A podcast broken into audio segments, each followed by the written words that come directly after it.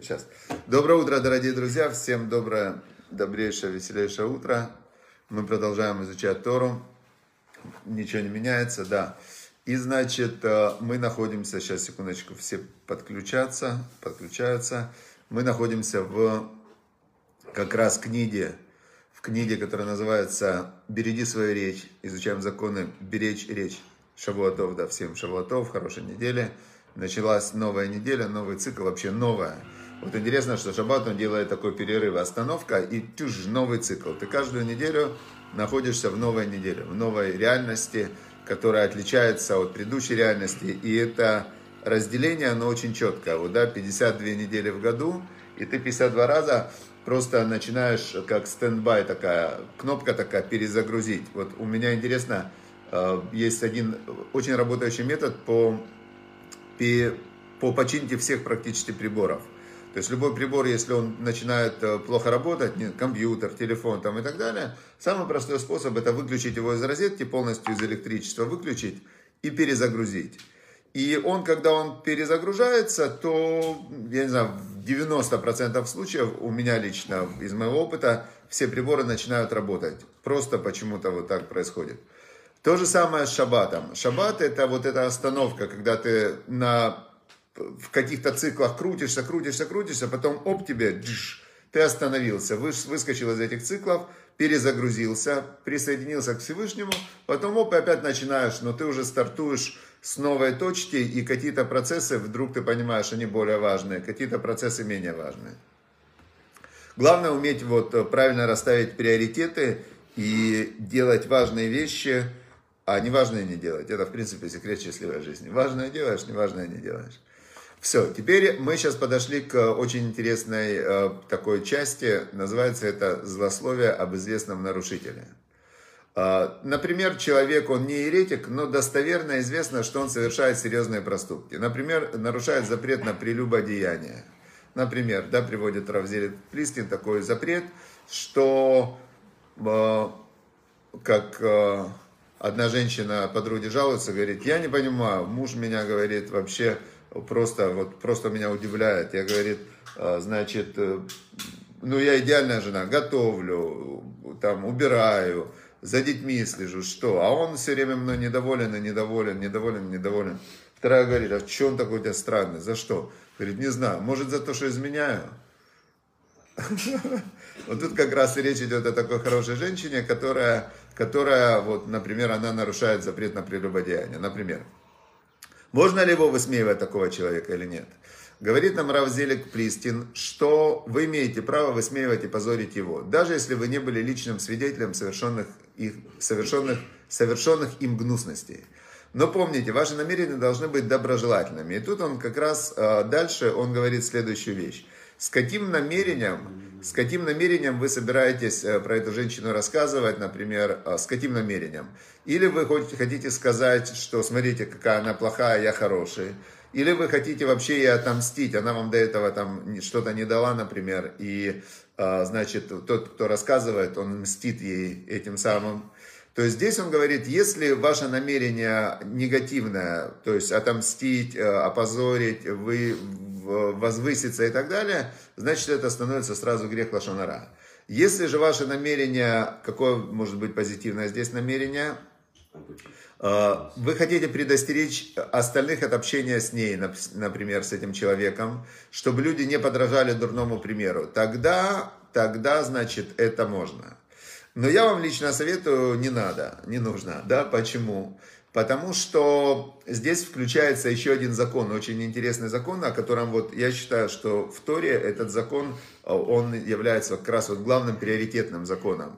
Значит, этот закон звучит так, что та мера, которую человек меряет другим, меряют ему с неба. Э, как в этой ситуации срабатывает это? Например, э, один человек, вот я прям буквально несколько дней назад, я был свидетелем такого примера. Значит, один человек – рассказывает про другого историю. И в этой истории он говорит, э, ну, рассказывает эту историю и очень осуждает э, человека за одну, за одну там фразу. Говорит, вот он так сказал, как так можно было сказать, это вообще, э, ну, страшное дело, что он сделал так. И потом буквально через пять минут он рассказывает про себя историю. И он рассказывает, как он сказал точно такую же фразу другому.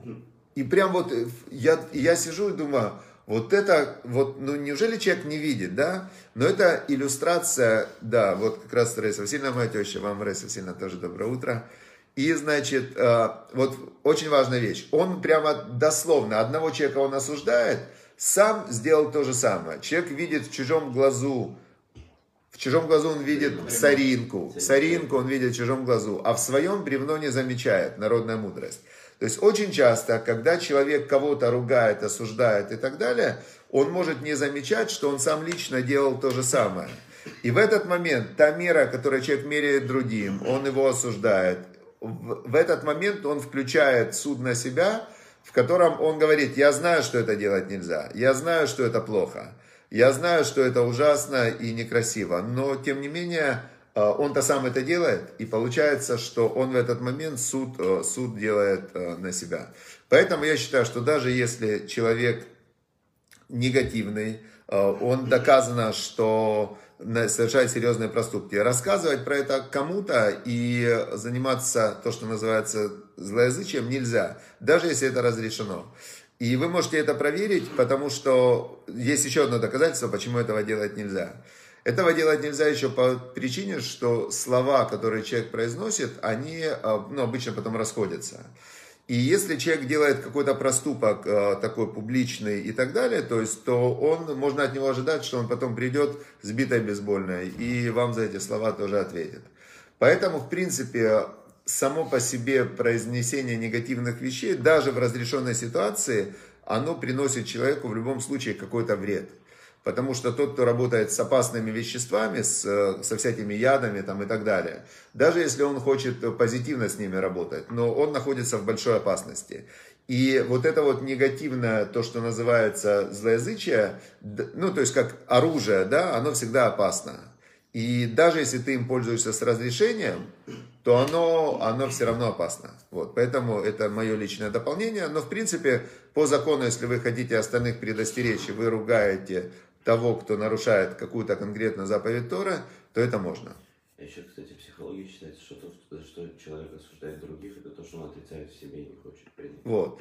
Ну, и тут вот подсказывают, что, например, а, это любят очень эту приводить идею в эти самые гомосексуалисты. Они говорят, все, кто осуждают гомосексуалистов, они сами гомосексуалисты, только скрытые они прям конкретно этим самым а, просто пытаются закрыть рот любым осуждением. И, а, ну, значит, есть в Талмуде на это, на это есть такая тоже очень такое как выражение, как идея такая, что коля пусель эт хаверо мумо пасель, что каждый, кто делает ближнего посульным, ну, посульным это имеется в виду посульным, непригодным. непригодным, да, то есть тот, кто говорит о недостатках другого человека, он, э, в нем есть эти недостатки, он сам их понимает, они в нем есть.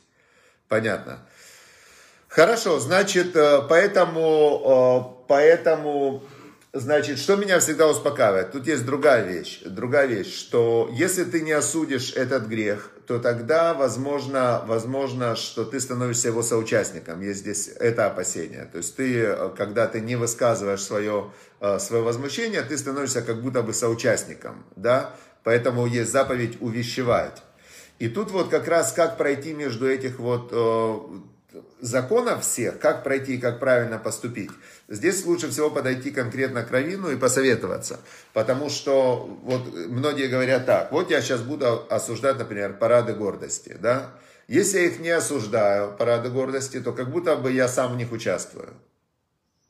То есть нужно высказать. Теперь, если ты их осуждаешь, тогда ты в этот момент э, включаешь их обсуждение, причем там с детьми там, и так далее, все, то есть ты как будто бы э, привлекаешь к ним внимание, и ты, то есть очень все сложно, очень все сложно, все, что касается взаимоотношений между людьми, это очень-очень сложнейшая тема. Поэтому мы с нее и уходим. Мы с нее уходим, потому что здесь царь Соломон сказал очень мудрую вещь в Каэлите. Он сказал так что не, не нужно впадать в крайности, боящийся Бога, он пройдет по прямой. То есть здесь самое важное, в момент, когда тебе, когда тебе ты выбираешь, как поступить, нужно просто присоединиться и спросить, а что Бог от меня хочет, что здесь в этой ситуации, и попросить Всевышнего, чтобы Он тебе подсказал в каждой конкретной ситуации правильный, правильное поступление, исходя из э, добра и зла Всевышнего, исходя из заповеди Бога. Не как я хочу, а именно вот что Бог от меня хочет. И в этой ситуации, возможно, придет правильный ответ. Я, ну, надо на это надеяться, потому что на что еще надеяться? Хорошо, теперь, значит, э, заповедь, повелевающая заповедь. Все, раз мы не, не говорим лошонара, вообще тогда разговаривать не о чем получается. Уже практически 90% тем э, ушло из жизни, да, то есть того нельзя обсудить. Я помню, вот вчера только я хотел, сказал про кого-то, и я вам серьезно говорю, я потом весь вечер думал, как я мог э, сказать, получается, как э, пыли лошонара. То есть, вот что про кого не скажешь, обязательно кто-то начинает, ну, там, как-то, да, типа, ну, воспринимать это, как будто бы ты сказал что-то плохое.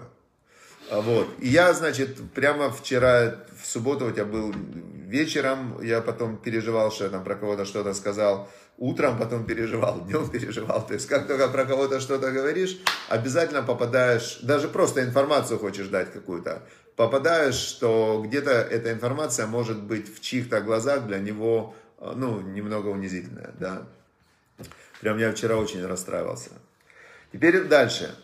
А, поэтому надо говорить о чем? О заповедях. О заповедях, о Торе, тогда ты не попадешь ни в какую сложную ситуацию. Значит, 28 заповедь мы изучаем. Заповедь, повелевающая отдыхать от работы в праздник Шавот. Значит, не только шаббат является вот этим вот выключением из обычной деятельности, но Всевышний установил специальные праздники. Есть три главных праздника. Песах, Сукот и Шавуот. Вернее, не иду так. Песах, Шавуот, Сукот. Это три главных праздника, называются они Шалош Регалим, в которые надо радоваться. То есть есть специальная заповедь радость в празднике. И чтобы именно радоваться в эти праздники, Бог сказал в них не работать. Остановиться от работы, а, от своей обычной бытовой деятельности, выйти из этого а, вот своего рабочего процесса. И, значит, а, тогда ты включаешься в праздник, и тогда ты можешь в нем радоваться и получить от него все, что нужно получить от этого праздника. Каждый праздник несет определенное духовное влияние. Но здесь очень интересная вещь, что а, для того, чтобы понять, что такое праздник, нужно все остальные дни работать. То есть, если у тебя все остальные дни, они как праздник, то для тебя праздник не праздник. То есть для того, чтобы ощутить э, вкус еды, нужно чуть-чуть поголодать. Для того, чтобы ощутить радость от э, отдыха, нужно сильно поработать. И тогда у тебя получается вот 6 дней работы. Причем то, как мы сейчас работаем, это сложно назвать работой относительно того, как работали в то время люди. Раньше люди работали, то есть он вот с утра ты проснулся, тебе, чтобы умыться, нужно, нужно взять ведро воды, налить, вот такая на стене висела такая, еще второе ведро поменьше, ты берешь одно ведро, а у тебя в этом ведре нету воды, ты пошел в колодец, набрал воды из колодца, принес, в коромысле такой идешь с коромыслом, налил э, из ведра во второе ведро поменьше, была там внизу такая пимпочка, чтобы воду наливать, этой холодной водой ты помылся, умылся, и ты уже, как бы, это только начало дня. Дальше у тебя весь день ты в, в тяжелом физическом труде. И понятное дело, что потом, а, потом а, праздник, когда и ты это не работаешь, у тебя все приготовлено заранее, и ты раз в, три раза в году люди ели мясо. В Песах, в Шавот и в Сукот, потому что тогда не было холодильников, и специально готовили мясо, или там деньги собирали, собирали все время, чтобы потом с этими деньгами прийти в Иерусалим на Шалош Регалим, и, значит, там э, люди покупали вот этих вот баранов, э, быков и так далее, и приносили благодарственные жертвы за то, что вот живы, здоровы, э, поле есть, виноград есть, никто не напал на тебя, выжил ты, дожил до праздника. И они просто в это так радовались, что мы сейчас не можем так радоваться, потому что так радоваться может человек, например, которого арестовали, например, а потом отпустили. Вот он может прямо радоваться вообще, вот он чувствует эту разницу, да, тут ему там 10 лет тюрьмы впереди ждало, а тут его отпустили. Или так может радоваться человек, которому дали там э, какой-то диагноз, что он умрет, а потом мы ему говорят, ой, извините, ошиблись, например, да? То есть мы сейчас уже, у нас нет таких переходов. У нас, в принципе, жизнь хорошая, и, и уже выделить из этой хорошей жизни праздник, очень тяжело вот это почувствовать. А раньше было очень, очень легко. Но нужно было только остановить работу. То есть только ты работу остановил, уже тебе праздник. Теперь, значит, с этим понятно. В Шавот это уже прошел у нас этот праздник, это день дарования Торы. А, ближайшее, к которому мы сейчас приближаемся, это, это нельзя назвать это праздником. Рожа Шана и Йом-Кипур это, это самые дни духовной работы. Это самые, к ним надо готовиться. Вот скоро мы начнем готовиться к Роша Шана и Йом-Кипуру и между ними 10 дней раскаяния, это основа года, это прямо, Роша Шана это как голова года, ты в это, эти два дня, то есть ты просто закладываешь себе полностью матрицу своей жизни в следующем году. Потом 10 дней ты можешь эту матрицу изменить, изменить себя, все изменить. Потом Йом-Кипур ты закрываешь, и у тебя уже с будущий год его как бы, его матрица, его матрица, она вся заложена, да, это вот, это работа. А потом начинается сукот. Сукот это уже радость, радость. Ты уже новый, обновленный, без греха, у тебя классные планы на год, и потом дается неделя разница, все, поработал, отдохни. Сукот это самый, самый радостный праздник из всех. Хорошо, теперь э, чуть-чуть мы вернемся, давайте к историям э, праведников. Э, это отрывок из книги Равыцкого Зильбера, чтобы ты остался евреем. И этот отрывок, давайте вот мы сейчас разберем, очень интересная история. Называется этот отрывок «Мадила Седер Адарот». А, Седер Адарот это есть такая книга, которая переводится дословно «Порядок поколений».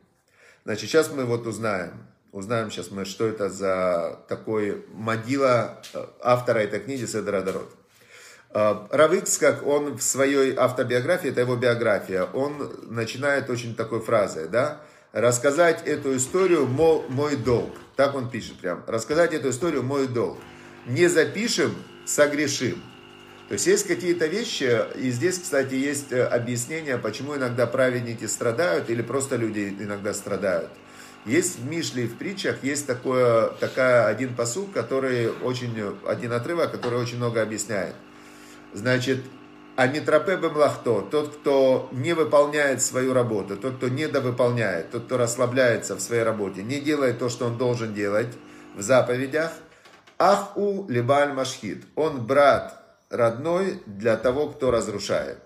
То есть, э, казалось бы, ну что, человек сидит, и он не выполняет свой духовный долг, он не делает заповеди, он живет себе в свое удовольствие.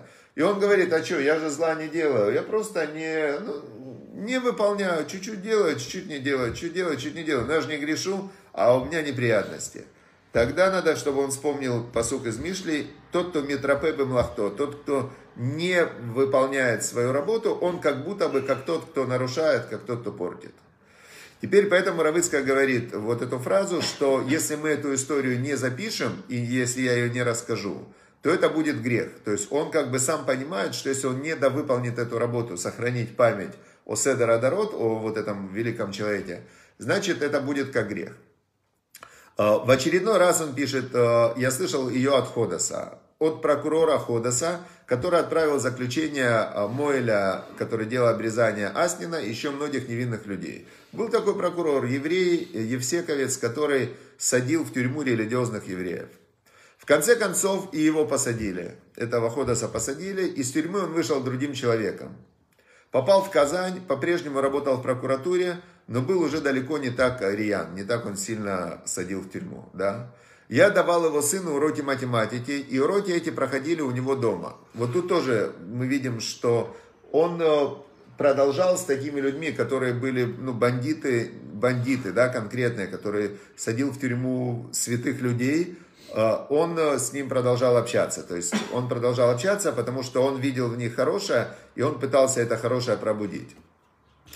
Э, я давал его сыну уроки математики, уроки эти проходили у него дома. Как-то я не удержался и спрашиваю, а почему у вас на дверях нет мезузы? У прокурора Ходоса. Э, Ходос замялся и говорит, мне нельзя, я коммунист. Я коммунист. Я ему говорю, закон не требует, чтобы она выступала наружу. Можно вырезать отверстие, примерно с кулак, чуть меньше, вложить мезузу и закрыть, чтобы, чтобы и видно не было. То есть в любой заповеди есть э, такой способ выполнения, который, э, если ты хочешь, то ты найдешь этот способ, посоветуешься, спросишь. Поэтому, когда говорят, я не могу соблюдать, я не могу, я не могу, это обман. Тот, кто хочет соблюдать, он найдет способ, как не нарушать, как меньше нарушать, как соблюдать. То есть ему Бог поможет, нужно просто искать способ соблюдать заповеди. И вот ему Равыц как сказал, говорит, что можно так сделать, чтобы не было видно эту мезузу. Ходас тут же встал, взял стамеску, выдолбил отверстие, я дал ему мезузу, и он ее прикрепил. То есть, понимаете, никогда ты не знаешь, в какой момент вот этот злодей раскается прикрепил, как полагается, с благословением. А, а однажды, помню, когда больше негде было, мы даже собрали у него дома миньян и молились у него дома у прокурора. Вот так вот. Вот когда мы говорим о том, что осуждать человека какого-то, надо всегда помнить, что если ты его осудишь публично, оскорбишь и так далее, у тебя с ним уже контакта не будет. То есть, а он мог бы исправиться. И вот тут надо взвесить эти вещи, э, стоит, не стоит. Так вот, у Ходоса этого умер тесть. Его похоронили на еврейском кладбище. И увидев несколько разоренных еврейских могил, хулиганы пьяницы основательно бесчинствовали на кладбище, Ходос сказал, что за, у вас тут за безобразие? Вот у нас в Минске такого не было. А, и была там могила одного еврея, говорит, фамилию не помню. Так ее хотели разрушить, но не сумели. Я спрашиваю, это не могила случайно Седера Дорот, вот этого автора этой книги? у евреев принято называть э, мудрецов по имени той книги, которую он написал, как Хафицхаем, это название его книги, Хафицхаим, Седер Адарот, название книги. То есть Равыцкак спрашивает, это не Седер Адарот могила? Он говорит, да, вроде того. Теперь Равыцкак объясняет, что это за Седер Адарот. Хроника, хроника поколений. Название книги, которую написал гениальный Раф Ихиель Альперин.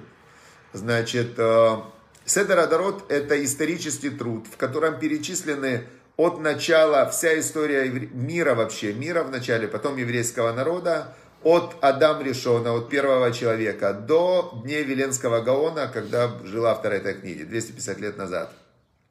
В этой книге, у меня дома она есть, перечислены прямо с датами, родился, умер, э, дети и так далее, полностью все великие люди истории, э, их труды. Особенно он сосредоточился на эпохе Талмуда, он всех мудрецов Талмуда упомянутых, где родился, где похоронен, что сказал, как сказал и так далее. То есть полностью он знал вот всю-всю-всю историю. И, а, значит, рассказывали, я сейчас сокращаю, потом вы можете на сайте прочитать полностью этот рассказ, потому что уже 26 минут. Значит, а, рассказываю так, что он похоронен был в Минске на еврейском кладбище. Потом на этом еврейском кладбище, на этом месте построили стадион. Построили стадион и, значит, его могилу пытались снести и не могли ее снести. И Равыцкак потом, значит, он все выяснял, точную историю про эту могилу. И вот уже прошло много лет. В 62 году мы с сыном Бенсоном побывали в Самарканде. Нашел он в Самарканде одного тоже равина, который из Минска был беженец в Самарканде. И он его спросил, Значит, причем он говорит, я взял Бенсона, своего сына, в свидетели, чтобы выяснить, что в этой истории правда, а что нет. Я знал, что этот человек, к которому они пришли, чистосердечный и ни разу в жизни не сказал неправды. Я спросил Рабьякова, расскажите, пожалуйста, вы знаете что-то о Мадиле Седора Дорот, вот этого человека?